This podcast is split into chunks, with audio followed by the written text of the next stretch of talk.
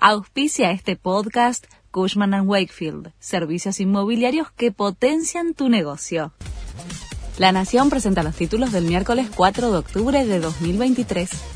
La justicia pidió investigar a Martín Insaurralde por presunto lavado de dinero. Además, el fiscal federal de Lomas de Zamora, Sergio Mola, solicitó la inhibición total de los bienes del ahora ex jefe de gabinete de Axel Kisilov. Insaurralde renunció a su candidatura como concejal de Lomas a raíz de la polémica desatada tras su viaje a Marbella, pero todavía no lo hizo a su cargo de intendente, en el que está en uso de licencia. Axel Kisilov avala transformar la legislatura bonaerense en unicameral. Tras el planteo de la oposición en medio del escándalo que generó la detención de Julio Chocolate Rigau, legisladores de Juntos por el Cambio insistieron con el proyecto de reducir la cantidad de diputados provinciales y los gastos del legislativo. Estamos dispuestos a dar el debate, dijo Kisilov, y agregó que le resulta interesante y oportuno proyectos en ese sentido. El gobierno oficializó la suspensión de las retenciones a los lácteos.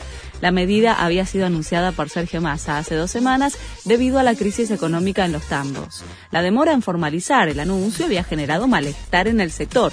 Estará en vigor hasta el 31 de diciembre. El premio Nobel de Química es para los descubridores de los puntos cuánticos. Se trata de los científicos Munji Bawendi, Louis Bruce y Alexei Ekimov. Puntos cuánticos son nanopartículas diminutas cuyos electrones tienen un movimiento restringido y afecta la forma en que absorben y liberan la luz visible. El Inter de Messi juega contra Chicago Fire. El equipo de Illinois es rival de las Garzas en la lucha por un cupo en la próxima ronda de la Liga estadounidense. El partido se juega esta noche desde las 21.30 en Chicago. Tata Martino, el técnico de Inter, todavía no confirmó la presencia de Messi en la cancha. Este fue el resumen de Noticias de la Nación.